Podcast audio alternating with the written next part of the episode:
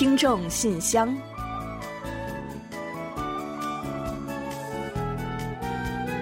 传递温情，分享感动。听众朋友们，大家好，我是李璐，欢迎收听《听众信箱》节目。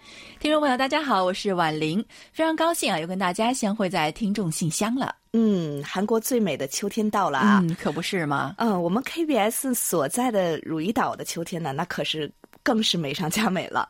尤其是这个道路两旁黄色的银杏树叶呢，会为这秋景加不少的分呢。嗯，没错。不过你有没有觉得啊，银杏啊，好看是好看，就是气味啊，实在不敢恭维。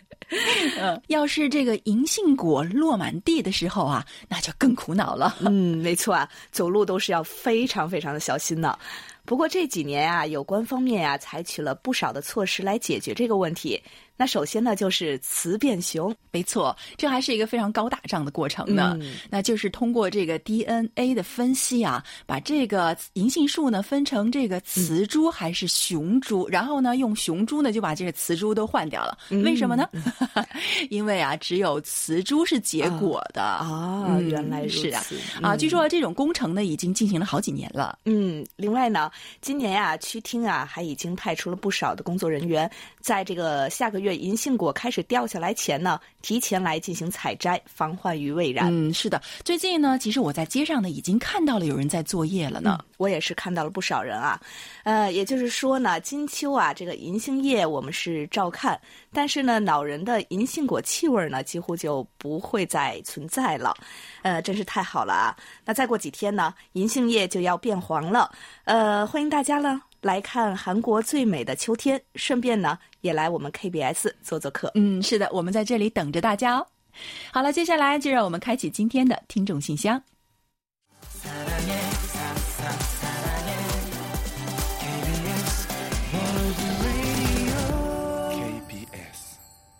好的，欢迎回来。您现在正在收听的是韩国国际广播电台的听众信箱节目。接下来呢，我们来为您预报一下今天节目将播出的主要内容。嗯，我们这一期节目呢，依然还是有韩广动态、来信选读和生日祝福等几个小栏目。在生日祝福栏目中啊，我们将一起分享一段楚昌荣听友提供的人生感言。另外，在生活的发现栏目中，我们要为您介绍的是胡文慧听友提供的生活小智慧：中年男性心理及保健方法。本月的专题讨论话题，请您聊一聊对网红现象有何看法？嗯，有问必答，回答的是天津李健听友提出的有关韩国幼儿保护法的问题。在节目最后的点歌带栏目啊，要播放的是李雪听友点播的一首歌曲。好了，节目呢，我们就先预告到这儿，欢迎您继续收听。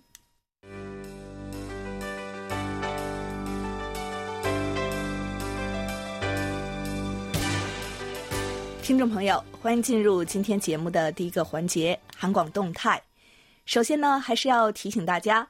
今年年末呢，我们仍将颁出听众的四大年末大奖，欢迎听友们呢一直和我们来保持密切的各种互动，就有机会呢获得我们赠出的精美奖品。嗯，这项活动呢，我们已经举办了两年了，获得了广大听友的积极响应，所以啊，今年呢，大家也千万不要错过机会啊。参与的办法呢也非常简单，就是跟我们多多保持热线联络，多多参与听众信箱节目的各个环节，尤其是来信和这个专题讨论，并且呢积极的向其他的听友宣传传我们的电台和为我们填写收听报告等等。嗯，这些环节啊都是我们的硬核环节，需要您的积极参与。所以呢，大家呢千万不要犹豫，而且啊，不光是年末的四大奖，那平时每周呢，我们也都有不少精美的奖品送出，期待大家的热心参与。嗯，说起听友参与啊，让我们特别惊喜的呢，就是不久前刚刚结束的听友满意度调查期间啊，我们看到了不少过去熟悉的名字呢，又纷纷再次现身了，帮我们完成了调查。所以啊，大家平时呢也别只是潜水不露面了，希望借此机机会啊，都能够重新开始与我们的各种互动，时不时的也跟我们联络下感情，叙叙旧嘛。没错，哪怕是一条简短的信息呢，让我们知道大家一切都安好，也是我们期待的。那期待更多听友的冒泡。好了，那刚刚呢我们也说过了，我们每周呢都有精美奖品来送给热情参与节目的听众朋友们。那栏目的最后呢，我们就来发奖了。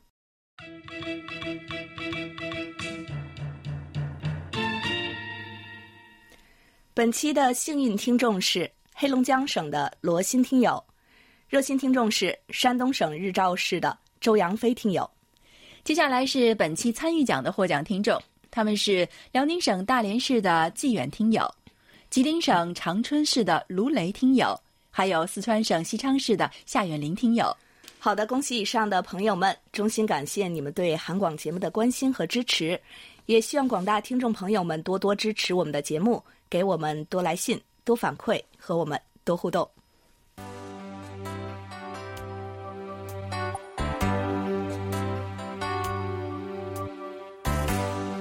听众朋友，现在是来信选读时间。今天继续为大家选播几位听友的来信，并解答听友提出的问题。在正式介绍来信之前呢，我们也要提醒大家一下啊，稍后呢，我们将在节目最后的点歌台环节介绍一下我们的联络地址，请还不太清楚的听友和新朋友们提前准备好纸和笔，届时留意一下。另外呢，我们也要提醒使用电子邮件给我们写信的听友们，请一定附上您的详细的通信地址以及您的姓名和 ID 编号，以便我们登记和联系。发送手写信的听众朋友啊，也请您的把姓名啊、地址还有邮编呢写的清楚一些，最好呢字迹工整，这样呢不会发生邮路问题哦。嗯，好的。那接下来呢，我们就来分享一下今天的第一封来信吧。嗯，好的。首先啊，是一封相当长的信呢，我们打印出来呢，就发现有 A4 纸的三张哈。那这封信呢，是来自中国辽宁省大连的季远听友。那由于篇幅呢比较长，所以呢，今天在这里啊，只能给大家选读其中的一部分。他在信中说：“韩国国际广播电台的主持人，你们好。”我是你们的老朋友和好朋友纪远，嗯，您给自己的这个定义啊，真是下的很正确哦。感觉很久很久没有给你们认真写信了，自己都觉得对不住你们。那看着曾经那些漂洋过海来到身边的奖品和礼物，压在箱子里的信件，我再也抑制不住自己的情感。告诉自己必须安静的坐下来给你们写封信，叙叙旧，抒发一下自己的怀旧之情和感恩之情了。从九十年代开始，和韩国国际广播电台一路相伴，有你们陪伴，一起走过了我的青春岁月。那虽然现在很多媒体发展迅速，虽然现在网络普及，虽然现在获取信息更加的快捷容易，也不管我们是不是写信了、互动了。我都想说啊，其实你们一直都没有远离，一直都存在于我们广大听友的心底。那是一份怀旧的情节，那是一份不舍的相守，那也是一份忘不了的感谢和感动。虽然今天可能没有很多人再去听广播了，也没有多少人有兴趣和热忱去了解短波，但是我们呢，却陶醉过、痴迷过、疯狂过。年华已逝，青春不在，但是我们仍然在这里与你们共同回忆、共同感动、感恩着、怀旧着，继续聆听着来自韩国的声音，来自遥远又近在眼前，仿佛伸手就可以触及你们的声音。回想收听韩国国际广播电台的第一次的心境，那偶然又是必然啊。回想和韩国国际广播电台走过的时光，就好像是昨天，一幕幕依然那么清晰，又好像过去了整个人生。我们在老去，只有回忆还是那么年轻。那个时候呢，我们青涩，我们执着，我们冲动，我们也容易感动。在那个信息闭塞、社会封闭的年代，在那个物质基础薄弱、什么都很匮乏的年代。是你们给了我们新鲜、时尚、潮流，给了我们一对了解外部的，特别是韩国和世界的眼睛和耳朵，仿佛让我们看到了、听到了活灵活现的韩国，看到了现代，看到了文明发展和文化的力动。我相信有无数听友和我一样，在信息封闭的那个年代，在资讯还没有泛滥的那个年代。深深的被你们捕捉，深深的迷恋着你们，你们成功的俘获了我们年轻躁动的、渴望外部世界的心。时光荏苒，一晃二十年过去了，我老了二十岁，不再是拥有青春岁月的毛头小伙子，也不再是踌躇满志的激情青年。人到中年，不得不感叹时光流逝的真是太快了，也不得感叹哇，广播真的是走向了小众。真的是不太常见了。曾经感动于广播的力量，感动于能够和韩国国际广播电台一起走过的那个年代，感动于今天我们还能够继续收听广播，继续收听韩国国际广播电台，继续听到你们的声音，哪怕是在网络里。真心期待广播能够重振雄风，也期待韩国国际广播电台能够制作出更多更好的节目，来给广大的老朋友和新听众。嗯，啊，真的谢谢纪远听友啊！那刚刚为大家选读的呢，只是他来信的一部分内容啊。那在心中呢，真的充满了回忆、感动和畅想。我们看到的呢，是一位韩广坚定支持者的感怀爆发。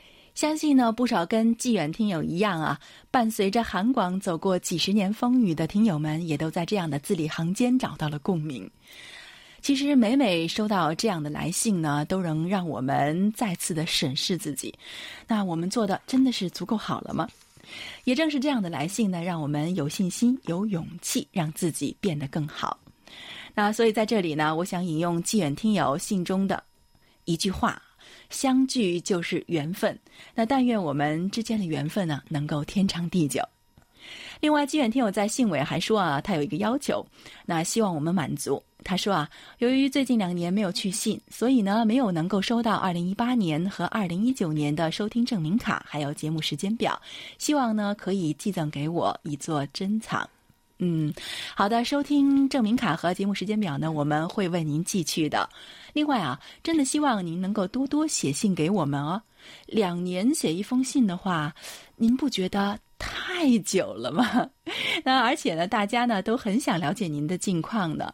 那希望啊，能够尽快的收到您的下一封来信哦。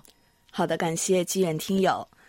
好，接下来呢，我来分享一下另外一封老听友的来信。他是天津市的李健听友，他说：“尊敬的 KBS 中文组全体成员以及我们的两位主持人，还有裴先生，时间过得真快呀！一转眼已经到了九月份了，二零一九年已经步入到下半年的一个阶段了。各位都还好吗？最近我有一直坚持使用 KBS Word Radio 客户端，在坚持收听韩广的中文节目。”如果要问我最喜欢听韩广的哪个节目，当然就是听众信箱了。觉得节目做的很贴近听众，真正能够做到跟听友心与心的沟通，这点真的是非常的不错。嗯，谢谢李健听友啊。呃，要说呢，您有一双慧耳啊，不知道呢是算夸您啊，还是我们自夸呢？确实呢，呃，在做听众这档节目的时候啊，我们是非常的用心的。为什么呢？因为我们知道，这是我们众多节目中呢唯一一档与听友们直接沟通和分享的节目。那就像我们回复听友的信件吧，总是会试图呢透过纸端和电波呢，去更加真实的和大家还有您去交流。您呢把想说的话呢写下来发给了我们，而我们呢会努力的去揣摩您想表达的内涵，并且啊把我们自己最直观的感受和了解呢再回馈给大家。呃，我们的努力呢，能够得到资深老听友的赞赏呢，真的是太开心了。另外呢，李健听友在信中还继续说，今天呢来聊聊关于电信诈骗的话题。说到这个电信诈骗，嗯，就会联想到骚扰电话，因为我觉得有一些诈骗类的电话，最初是通过轮番打骚扰电话慢慢转变过来的。其实要说到诈骗电话，无非有几种，要么就是冒充公检法。说你银行账户涉嫌洗钱，需要往公安指定账户汇款多少钱？我之前收到了一个电话，说我家固定电话欠费，欠了一千多块。结果跟运营商联系了一下，证实是诈骗电话。就拿北京来说，北京也是骗局高发地。北京电视台科教频道就有一档专门的普法节目，叫《法治进行时》，也经常会揭露一些骗局，提醒电视观众要注意。切记呢，不要上当。我们的国家专门针对电信诈骗有一套很完善的拦截系统，一旦钱款汇到对方账户上，四十八小时之内会被成功阻止，并且这个钱会再次回来。今天就先说这么多吧。对了，我想问的是，在韩国有没有类似的电信诈骗的案件发生呢？韩国政府针对电信诈骗制定了哪些措施，来遏制电信诈骗案件的发生？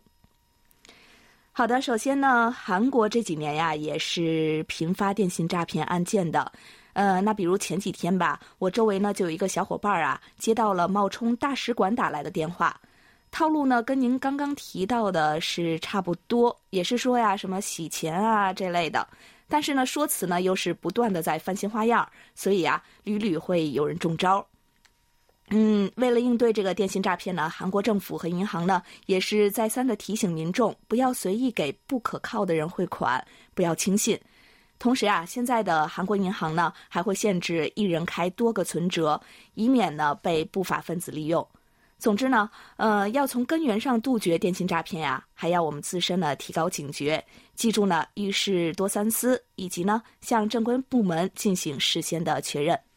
好，再次感谢李健听友。嗯，相信我们大家能够保持警觉的话，应该能够远离这些诈骗吧。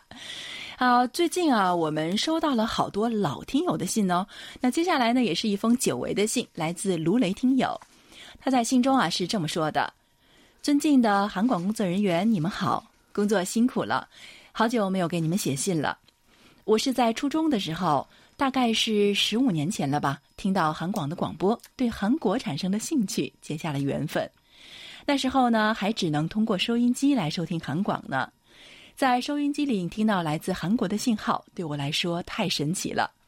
那时候啊，我还在网上将每期的节目下载到 MP3 中，一期不落的收听。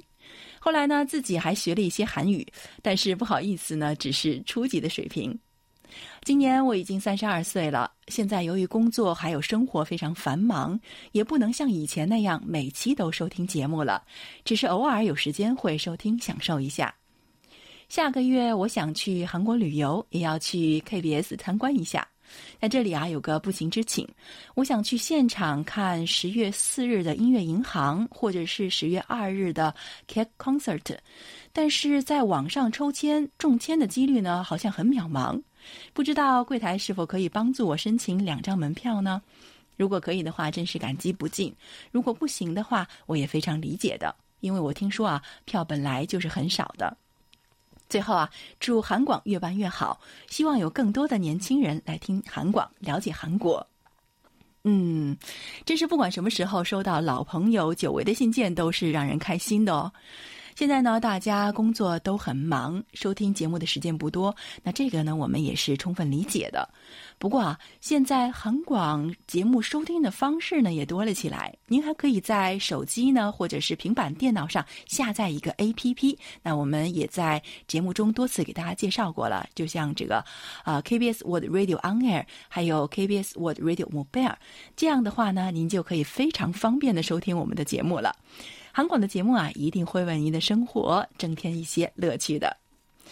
另外呢，您提到希望我们帮忙申请节目的门票，哇，这个啊真的是太抱歉了。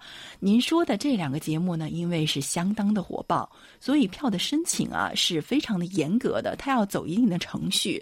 所以呢，不瞒您说啊，我们自己的工作人员想去看呢，也要像普通的观众一样自行的申请去参加抽签，实在是没办法帮到你，真的是太抱歉了。还有您说呢，十月份要来韩国，哇，这个我们非常欢迎。您这个时间选的真是太棒了。那之前我们在节目中也说过了好多次，那秋天啊是韩国最美的时节哦，尤其是金秋十月，不仅是天气好、风景美，还有很多的活动可以去参加呢。所以啊，在这里呢，祝您在韩国度过一个美好的假期。好的，谢谢卢雷听友。嗯，最后呢，我来介绍一下四川梅林听友的一封来信。他说：“KBS 听众信箱节目里，陆婉玲及汉斌，你们好。中国人在九月十三日停下忙碌的工作，与家人团聚在一起，庆祝中秋佳节的到来。在这个节日里，人们向月亮表示敬意，并向亲人表达美好的祝愿。这个传统节日已经有几千年的历史了。在农历八月十五这一天到来，圆月高挂是团圆的象征。”这个节日的起源被神话般的故事所围绕。一种说法认为，中秋节的起源与古代向月亮献祭的风俗有关；另一种说法则将中秋节的来历与嫦娥和后羿的传说联系在一起。嫦娥奔月后，后羿在供桌上摆放了嫦娥最爱吃的食物，以表达对她的思念。按照习俗，中国人会在中秋节这一天与家人一同赏月。并在月下共享节庆宴席。中秋节最重要的庆祝活动之一是吃月饼，人们通常会一边喝茶一边享用这种甜点。月饼象征着家庭的和睦和兴旺。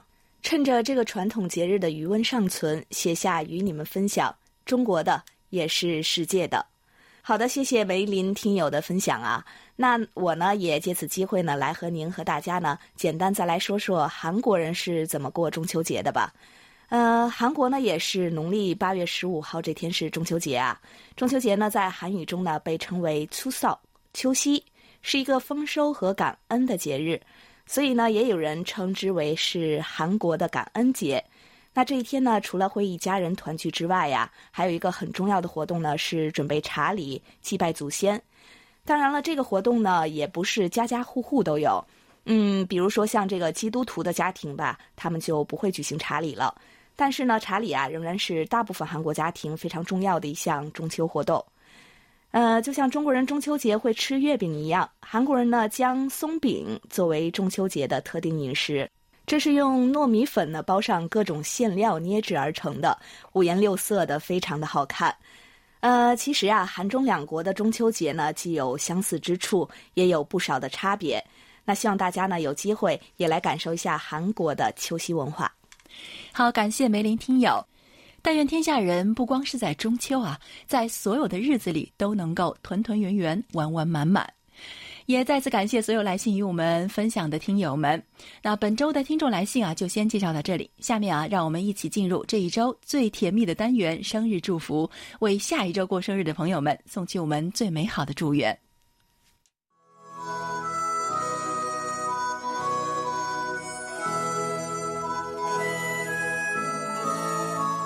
每个生命都是独特且美丽的，组合在一起，共同谱写出了一曲婉转动听的生命之歌。此时此刻，在韩广这个大家庭里，让我们把最真诚的祝福送给您。欢迎来到生日祝福。首先呢，我们送给即将过生的听友们一段由安徽省巢湖市楚昌荣听友提供的人生感言：洒脱。人心之烦，烦在计较。人生之苦，苦在执着；人生之难，难在放下。生活中，你在意什么，什么就会折磨你；你计较什么，什么就会困扰你。昨天无论好坏都已经过去，明天无论成败还没到来，今天无论得失都要面对。事如风，不过一阵子，学一种豁达，一种洒脱。无论是繁是简，都会过去。好的，感谢婉玲，同时呢，也感谢楚昌荣听友与我们分享刚才这段话。我们呢，也接着这一段话，再次祝福所有九月份过生日的听众朋友们生日快乐。那接下来呢，又是我们公布本月生日奖品的获奖听众的时间了。在这里啊，要恭喜九月十号过生日，来自山东省青岛市的郭俊成听友，恭喜您！同时呢，也再一次的祝您生日快乐。好，接下来呢，我们就把这首由张慧珍演唱的《矮小的天空》送给九月份过生日的所有听众朋友们，真心祝福你们每一天都快乐，每一天都能有好心情。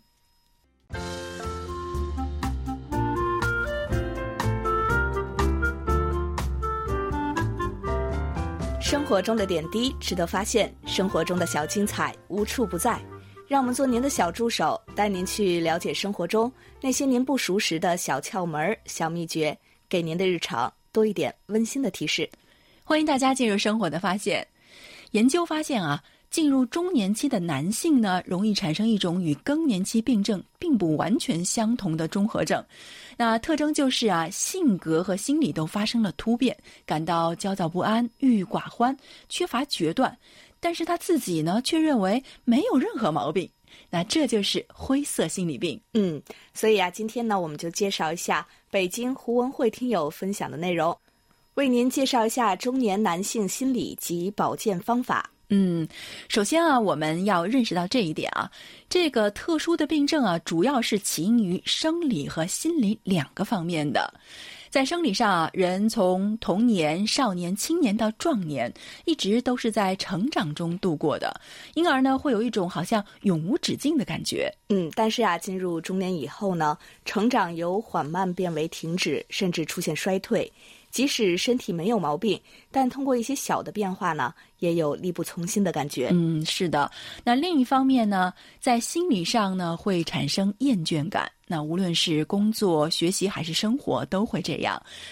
二十多岁走进社会啊，一切呢都是新鲜的，做事情呢也都是生机勃勃的。但是呢，在一二十年后呢，熟悉的工作、缺少变化的生活环境呢，就会容易让人产生这个枯燥啊，或者是乏味的感觉。嗯，还有另一种阴影呢，是迟暮感。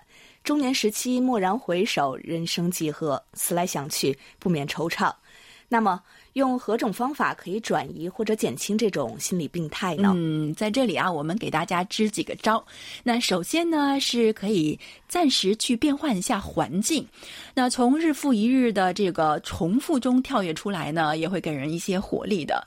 那我想，这其实也是人们开始爱上旅游的呃主要原因吧。那第二点呢，我们可以让生活方式多样化一些。那什么事情一成不变呢，都会觉得很烦躁的嘛。还有呢，就是尽量心胸宽广一些，不要动肝火。这个生气对谁都没好处。那还有呢，就是要善于自我解脱，别太为难自己了。没错啊。另外呢，还有就是从吃上要注意合理营养，还有呢，从运动上呢要注意适度的锻炼。嗯，呃，通过运动来减压呀，可以转换心情，同时呢，也能让自己放松不少。总之啊，男性呢也会有心情低落的时期，我们呢女同胞啊也要多理解、多关注。也祝愿所有的男性朋友们呢都能更健康、更快乐。好了，以上呢就是我们在今天生活的发现栏目中介绍的内容。在此呢，也感谢胡文慧听友的热心参与。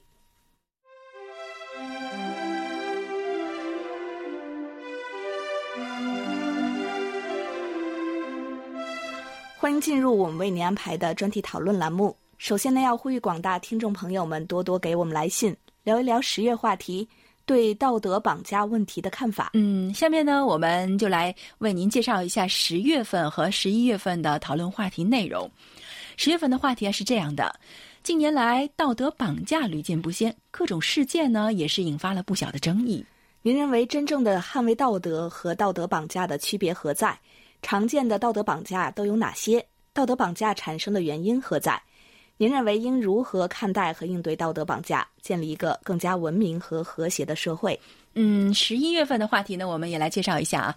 那最近啊，海洋塑料污染成了一个大问题，动物因为人类垃圾致死或者被困的消息呢，是屡屡见诸报端，让人触目惊心。嗯，没错，尤其呢是微塑料的影响啊，更是颇受关注。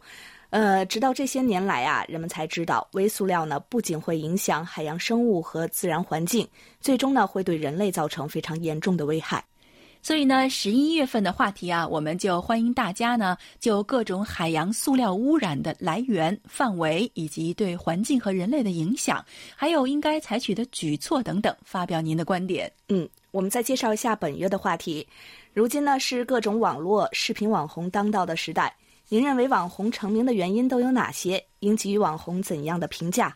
应该怎样做才能规范网红，让网红呢成为正向引导社会风气的正能量？好的，接下来我们就一起进入今天的专题讨论。首先要跟大家分享的是天津市南开的冯杰听友的观点：随着科技与传播的发展融合，网络传播成为信息传播的重要组成部分。再加上智能手机的普及与不断更新，越来越多的新鲜事物也是蜂拥而至。其中，网络红人的出现和发展，成为大众茶余饭后津津乐道的谈资。网红们也一下子成为了那些最熟悉的陌生人。网络红人的出现和发展是网络社会生活的直接产物。他们的走红啊，一般是因为自身的某个个性化特征，在网络传播的作用下被放大。迎合了广大网民的审美趣味，在网络上受到追捧，成为了网红。除了一些是靠自身实力的走红，也会有依靠幕后团队炒作而出名的。在社会工作中会有优胜劣汰，相信网红们也会存在。那些靠哗众取宠、非法手段获取大众点击率的，是不会长久的。希望那些网红们不断提高自身素质，承担社会责任与担当，共同努力，传递出更多的社会正能量。好，以上就是冯杰听友的观点。好，接下来呢，我来分享安徽省巢湖市楚昌荣听友的观点。要想成为网红，首先你得有才艺或者绝活，比如唱歌、跳舞、表演杂技、魔术等等。最起码要能吸引人，这样才会有流量，增加关注度。其次要有特点、有个性，自然就会有人打赏、刷礼物、送红包。再次要有平台的支持，否则靠你自己一切都是空谈，不可能成为网红，更不会赚到钱。最后一点，除了以上的条件之外，还要讲究一定的机缘和运气，不能强求，一切顺其自然。当网红应该树立正确的三观。现阶段，社交平台上的网民越来越偏向低龄化。其中有大部分是学生，甚至是幼童。这些学生或者幼童还没有树立正确的世界观、人生观和价值观，他们会去模仿、学习网红的一些行为。因此，网红的三观影响着这些尚未成型花朵的三观。网红应该不断提醒自己是一个公众人物，不要满口粗俗不堪的脏话，不要在社交平台上传播一些触及道德底线、法律红线的内容，要时刻注意自己的言行。拥有一个积极、乐观向上的心，引导和支持自己的观众树立正确的世界观、人生观和价值观。好，以上是楚昌荣听友的分享。接下来是上海市朱坚平听友的看法：互联网的蓬勃兴起，使得网红这一种新鲜的、有趣的、特殊的社会现象应运而生。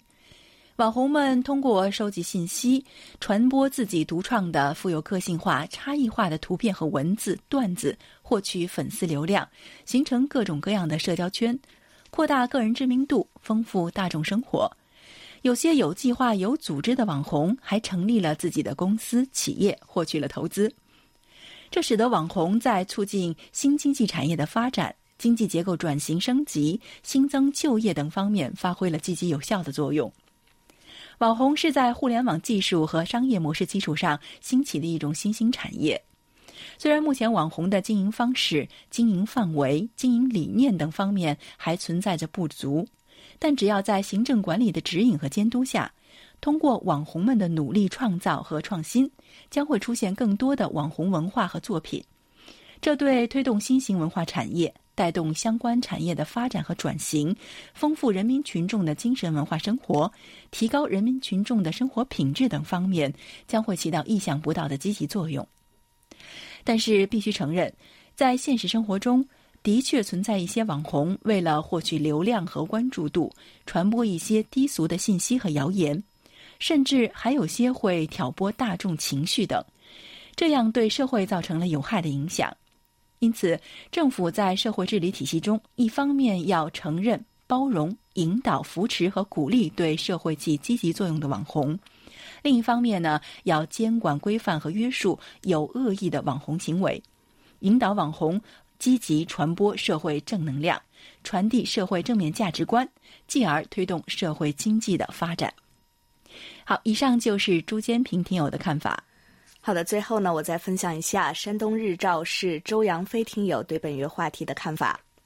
网红之所以这么火，有很大一个原因是人们使用新媒体的习惯，尤其是年轻名副其实的指尖一代，手机对于他们而言早已不仅限于应对基本生活的工具，而是帮助他们提升生活品质、社交、旅游、理财、生活，以及增强个人综合能力、查询。阅读自学的贴身助手，年轻一代每天花在手机上的时间大约三个小时以上，高于其他群体。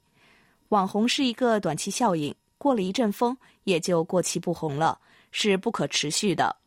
社会发展之快，总是后浪推前浪，一批批网红走过，另一批网红又到了。他们的存在也是有一定道理的，就如同市场经济中的某一种商品，有需求就会引来流量。时常听到某网红为了吸引眼球做出许多出格的事情，被下架的，被粉丝抛弃的，这是最需要严格管理的。所以，网红除了遵守道德法律法规的约束，也要有自律精神，才能让网红充满正能量，用自身的影响力去影响他的粉丝们。好，以上是周扬飞听友的分享。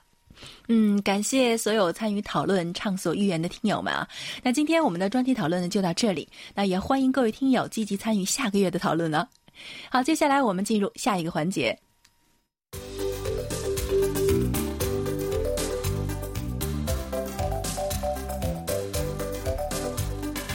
有问必答。今天我们请洪一贤来回答天津李健听友提出的问题。他的问题是：最近幼儿园频发老师体罚孩子的事情，请问韩国政府有没有出台关于幼儿保护的法律？好，接下来我们就请易贤来回答李健听友提出的问题。听众朋友，大家好，我是易贤，今天我来回答李健听友的提问。据统计，韩国的虐童事件呢正在逐年增加。举报案件从二零一六年的一万零八百多件，增加到二零一八年的一万两千八百多件，成为亟待解决的社会问题之一。一直以来，韩国的保健福祉部、法务部、女性家族部、教育部等各大部门加强合作，大力出台并落实相关法律的法规，加大对虐待儿童行为者的惩罚力度，以杜绝虐童痼疾。二零一五年十一月，国务会议通过《幼儿保育法》修正案，要求托儿所、幼儿园等全国保育机构必须安装闭路电视监控系统，使儿童的幼儿园活动由社会来监督，以此杜绝幼儿园虐童事件的发生。修正案呢还规定，如果幼儿园经营者院长、教职员等人员虐待儿童，并影响教育课程的，呃正常运作的话，教育厅可以对发生虐童事件的幼儿园处以关闭停业处理。韩国自二零零七年起纪念每年十一月十九日的世界防止虐童日，从二零一四年起实行虐童犯罪特别法，加大对虐童行为的处罚力度。根据特别法，虐童致死罪的刑期从五年以上到最重无期徒刑；虐童致伤的刑期呢为三年以上，惯犯可以加重二分之一的刑期；虐童罪的罚款为三千万韩元以下。特别法还规定，幼儿园等教育机构的院长、教职员等从业人员都有义务举报虐童事件，如果违反规定，将被处以罚款。如果教职员等从业人员虐待儿童，加重二分之一的刑期。另外，因虐童案被判刑的犯罪分子，除了接受刑罚与罚金以外，法院还可以判处其进行两百个小时以上的再犯预防教育。好，听众朋友，今天给大家介绍到这儿，希望李坚听友满意。我们下次再会。